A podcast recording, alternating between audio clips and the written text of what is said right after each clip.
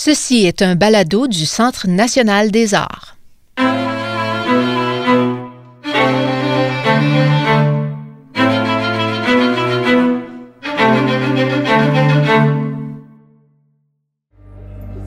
Je m'appelle Julien Morissette, vous écoutez Plus que du théâtre.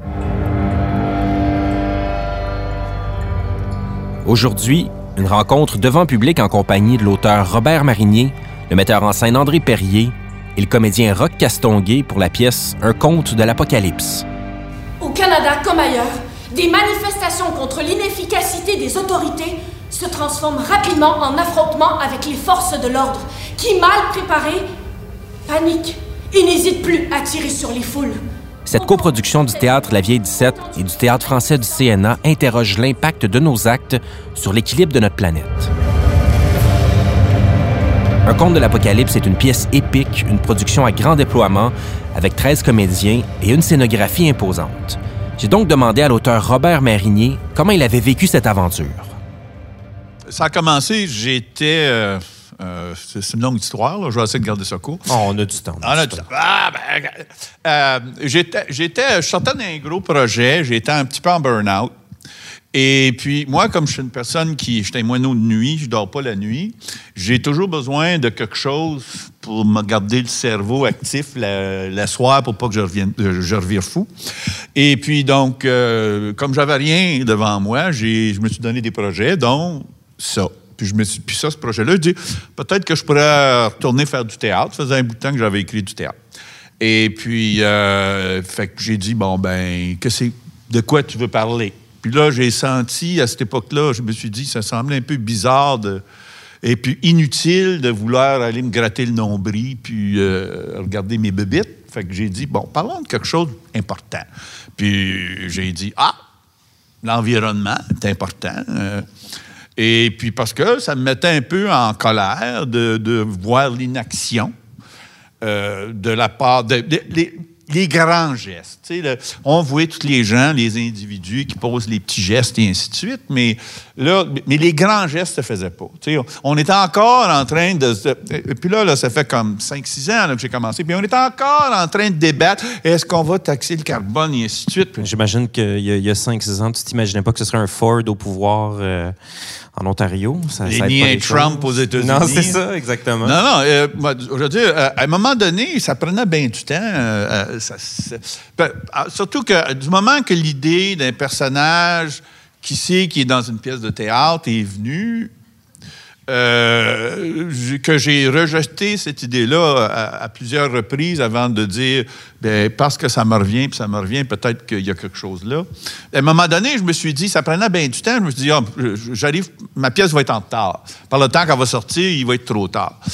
Et mais là, avec, euh, avec Trump rentre au pouvoir, Ford rentre au pouvoir, la petite Greta qui est en train de comme de. De brasser la cage. Ah, yeah, je, veux dire, je remercie bien Greta, est en train de remettre ça sur le tapis, puis good. Et puis, fait que c'est ça. Puis là, André, toi, quand tu rentres dans cette espèce de chaos créatif, quelle matière tu prends entre, tes- en- entre tes mains pour, euh, pour nous présenter une mise en scène de la sorte? Ah mon Dieu, ben un, c'est de, de- comprendre le texte en, premier. Et ça a été vraiment pas évident dans le sens que avant de se rendre compte que Robert s'est amusé à créer des conventions qui cassaient, on a essayé, de, les concepteurs et moi, d'avoir vraiment une ligne directrice mais qui, est, qui échappait à chaque fois pour finalement faire comme, bon, ben, on va juste accepter la théâtralité de tout ça. Donc, pour moi, le, défi, c'était vraiment de créer un, un univers, un monde possible dans lequel euh, cette pièce-là pouvait vivre. Euh, puis à partir de ce moment-là, c'était libérateur, puis vraiment très le fun avec les concepteurs de, de, créer un monde, euh, un monde étrange avec des inspirations de, en tout cas pour moi, c'était l'inspiration de Monty Python, Brésil, ce genre d'univers un peu glauque, étrange, mais quand même comique. Euh, on rit, mais on rit jaune par moment, on rit noir aussi par bout. Euh, ça a été ben, vraiment ça, euh, le, le travail. Mais on a eu plusieurs conceptions de décors, plusieurs.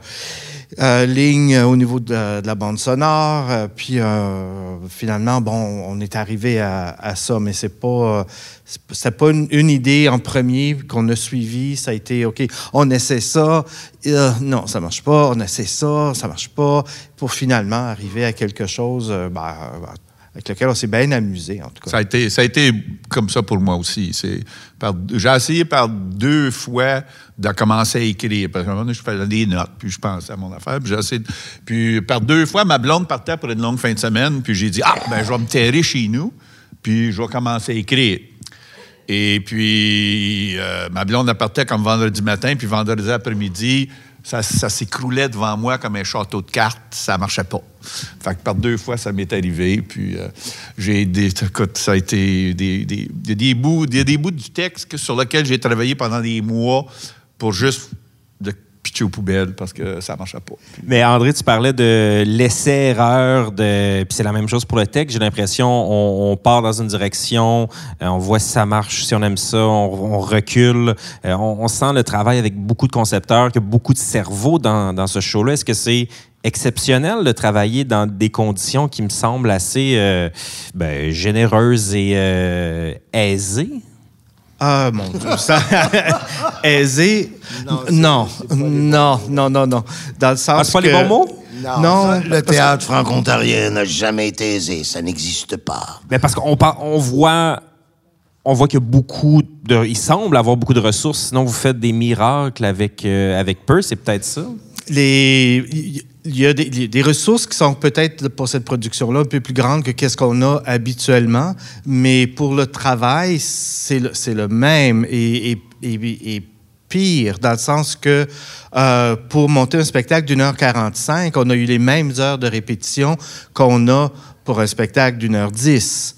Euh, rock Avec et dans 13 toutes- acteurs. toutes les scènes avec 13 acteurs, les concepteurs. Donc, on se retrouve vraiment dans une fourmilière en- pendant qu'on est en train de répéter, parce qu'on n'a pas le temps habituellement, on fait ce qu'on appelle des parades de costumes, des essayages de costumes, des rencontres pour le, décor, on en a eu, mais pour le, son. Donc, tout se faisait en même temps. T'as Judy de de Boer, qui est la conceptrice des costumes, qui, aussitôt qu'un acteur sort de scène, elle dit essaie des chapeaux, puis elle me pointe le chapeau là, celle-là, celle-là. Euh, Il y a Martin euh, de Wayne qui essaie de, des sons pendant ce temps-là, et puis moi qui essaie de gérer tout cette, ce, chaos-là. Euh, mais c'était vraiment un beau chaos en même temps mais c'était beaucoup, beaucoup de monde à gérer. Mais heureusement, l'équipe était formidable et extrêmement disciplinée. On a quand même six étudiants de l'Université d'Ottawa euh, qui, pendant qu'on répétait quelque chose, sont assis, sont, personne parle, c'est le silence, le respect du travail. Et heureusement, parce que si j'avais de la discipline à faire, je serais mort. Non, mais ça doit être une expérience fabuleuse pour eux. Ben même pour vous, tu sais, je, je, je te pose la question à toi, Rock, mais de côtoyer des, des jeunes qui sont encore euh, aux études à, à l'Université d'Ottawa, ça a créé quoi comme échange en salle de répétition et sur scène? Je peux te dire, j'avais pas beaucoup de temps pour dire comment ça va, toi. C'était plutôt. euh, attends, là, faut que je me, me rappelle comment je dis ça, ce bout-là. Là. Je peux dire, j'ai rarement eu un texte si difficile à apprendre. Je sais pas si vous l'avez vu, mais quand ça commence, euh, j'ai l'impression de faire une recette de 12 pages. Je parle tout seul. Je peux rien, je peux pas m'accrocher dans le texte. Les mondes sont tellement disparates, sont tellement loin un de l'autre. Ça prend du temps avant que ça se marie. Et on a un paquet de conventions à installer. Et ça, c'est pas nécessairement facile. Dès les premières lectures, on se rendait compte que, wow, ça va-tu pogner, ça, ça va-tu marcher? C'est-tu trop technique? C'est-tu trop théâtre? Les gens vont-tu comprendre? Finalement, oui, le monde comprenne.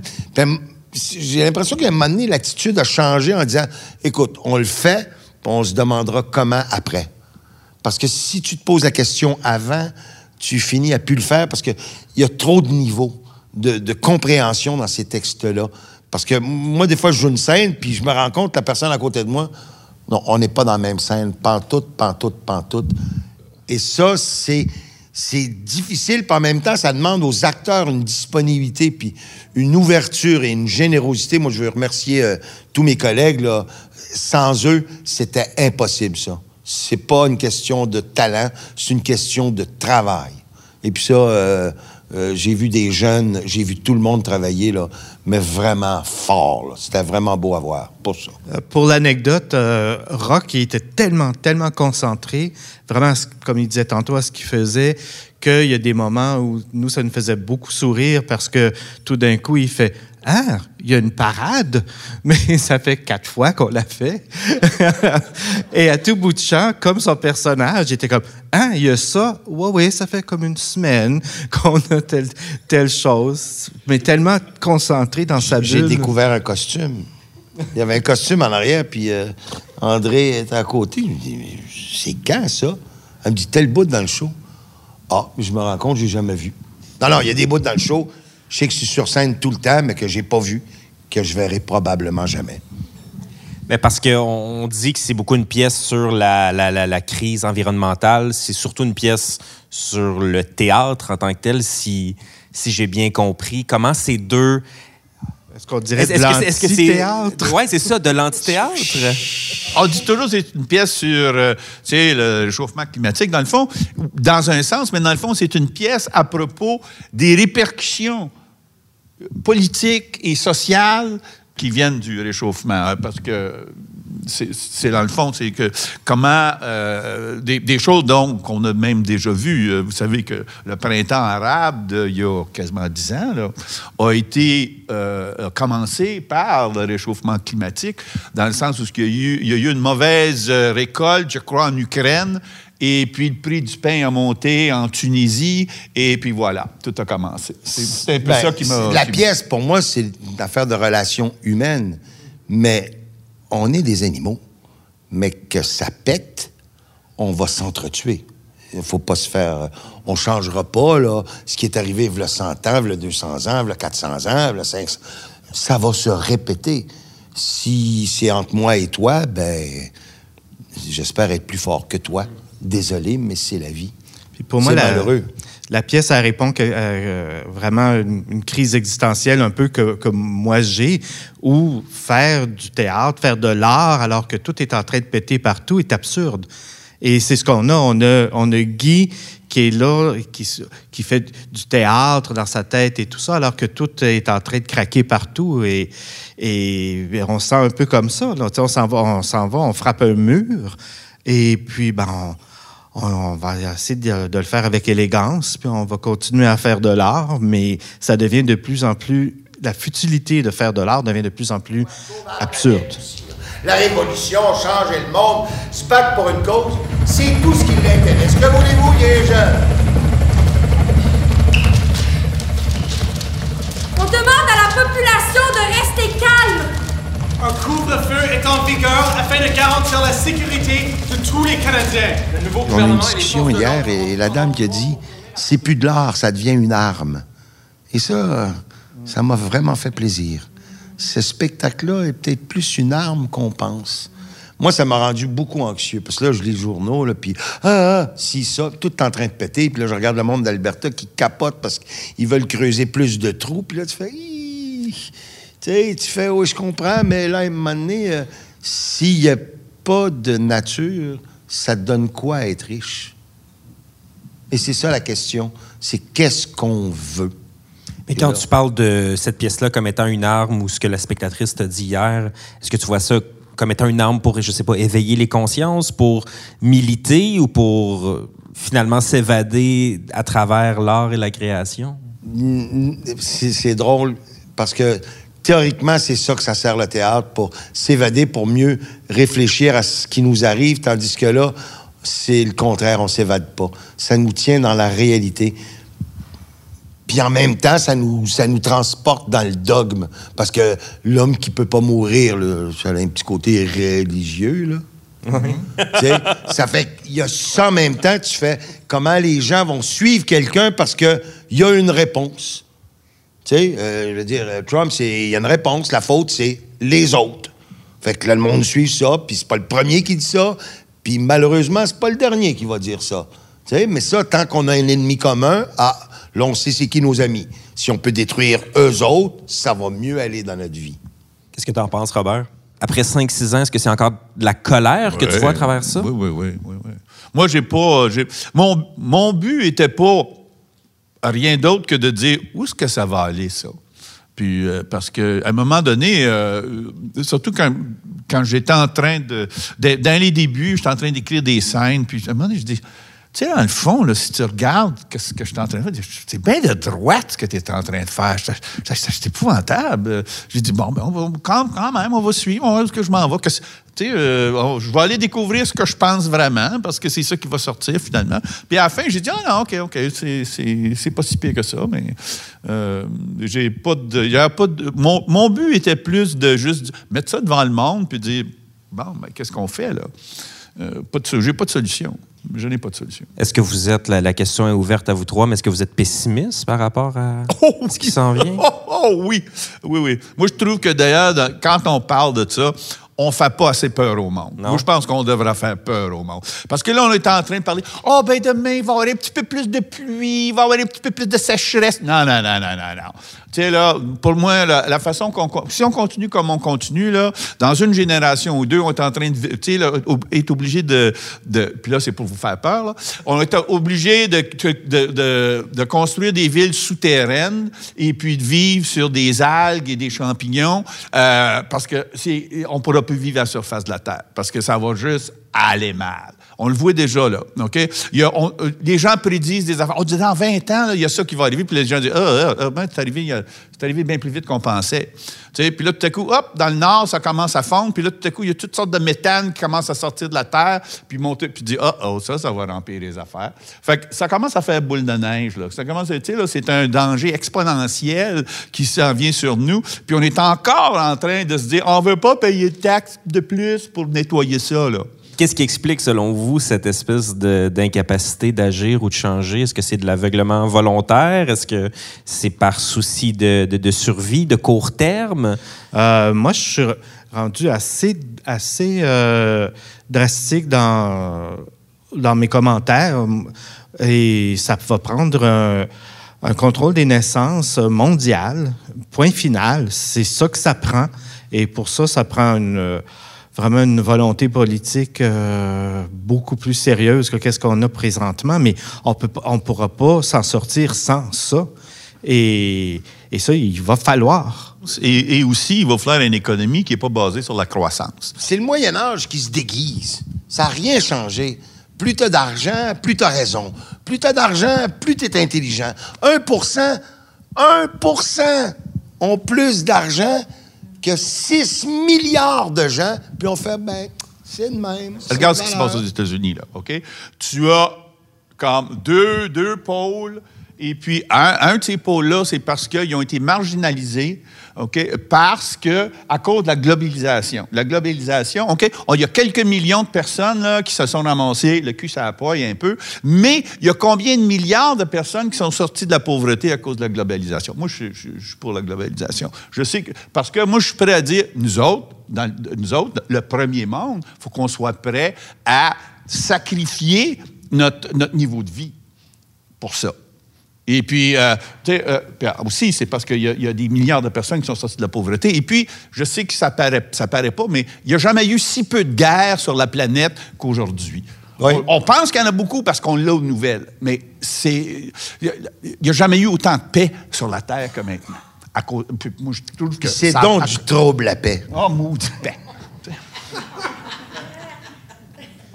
Qu'est-ce que tu allais dire, André? Oh, c'est une niaiserie, là. Plutôt que, plutôt que le contrôle de naissance, ben, partons des guerres. Ça, Ouais. ça, ça va faire la job. Ben, ben, c'est ça que la guerre va finir par faire. Je veux dire, ça, ça a été beaucoup, euh, euh, beaucoup, beaucoup à travers le- l'histoire de l'humanité. Tu sais, Euh, euh, une des, euh, euh, tu sais, au Moyen Âge, il y a eu, la, il y a eu la, la- la peste. Ça, ne tué- ça a tué bien du monde, mais ça a été vraiment très bien parce qu'à un moment donné, il n'y avait plus autant de travailleurs.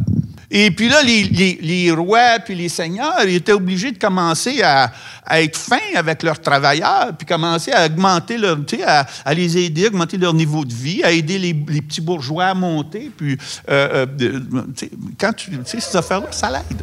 Un nouveau compagnon de cellule. Ah, une scène de prison. Euh, T'arrives à temps.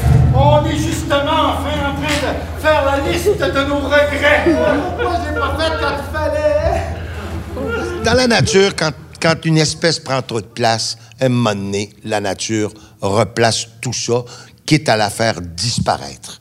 Et c'est peut-être ça qui guette l'être humain. Une disparition tout simple. Faut pas penser que il y en a qui pensent oui oui, on va être là éternellement, mais c'est long l'éternité là. La fin surtout qu'ils disent là. Mais moi, je pense que un moment donné, on va décoller, là, parce qu'on pourra pas tout... Dé... Un moment donné, il restera rien à détruire, il restera que nous à détruire. Ben, on va continuer pareil, malheureusement. Ça prendrait une petite gêne de lemming, là, qu'on se garoche tout en bas des, des, des rochers. Non, Ben, c'est on- un peu ça qu'on est en train de faire. On parle de tout ça en rigolant un peu. C'est comme dans un conte de l'Apocalypse. C'est pas une comédie, mais il y, a- il y a beaucoup de moments où on rit. Est-ce que ça aide à faire euh, avaler la, la pilule de la dure réalité, de, de rire un peu comme ça? Ou c'est vraiment dans l'esprit un peu, comme, comme tu disais, André, tout à l'heure, un peu Monty Python, de, de l'absurde de la situation? je pense que ça prend ça. Prend ça. S'il y a pas... Moi, j'ai un prof qui m'a déjà dit Écoute, André, s'il n'y a pas d'humour, il n'y a pas de vie. Et c'est un- ça m'est resté. Qu'il y a toujours, toujours, je pense que c'est peut-être la plus belle faculté humaine, c'est d'être capable d'humour et, de rire. Mais ça ne veut pas dire que c'est pas sérieux. Tu as parlé tout à l'heure, Rock, de cette remise en question, cette réflexion-là par rapport à ton rôle de comédien. J'en profite pour faire un parallèle quand même avec le, le 40e, La Vieille 17, parce qu'on est dans cette saison-là. tu étais là à la base, lorsque ça a été fondé.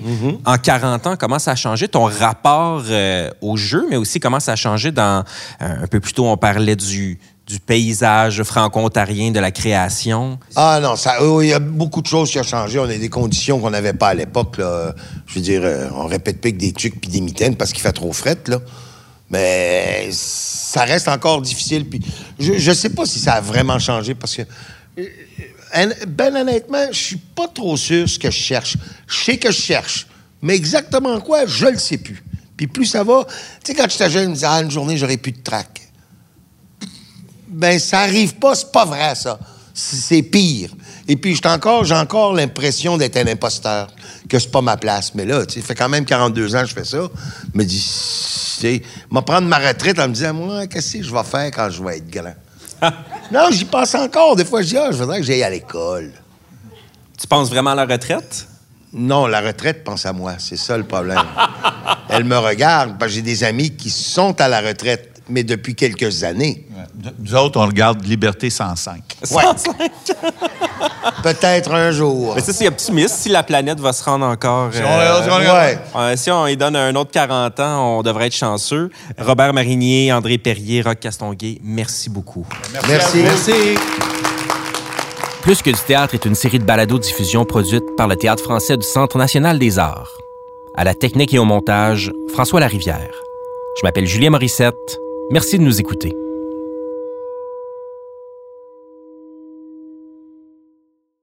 Ce balado du Centre national des arts a été enregistré à Ottawa. Écrivez-nous à baladocéana.gmail.com. Vos commentaires et vos questions sont pour nous très précieux.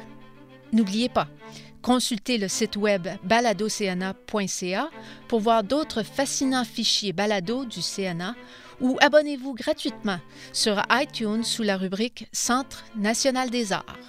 Le Centre national des arts du Canada vous dit à la prochaine.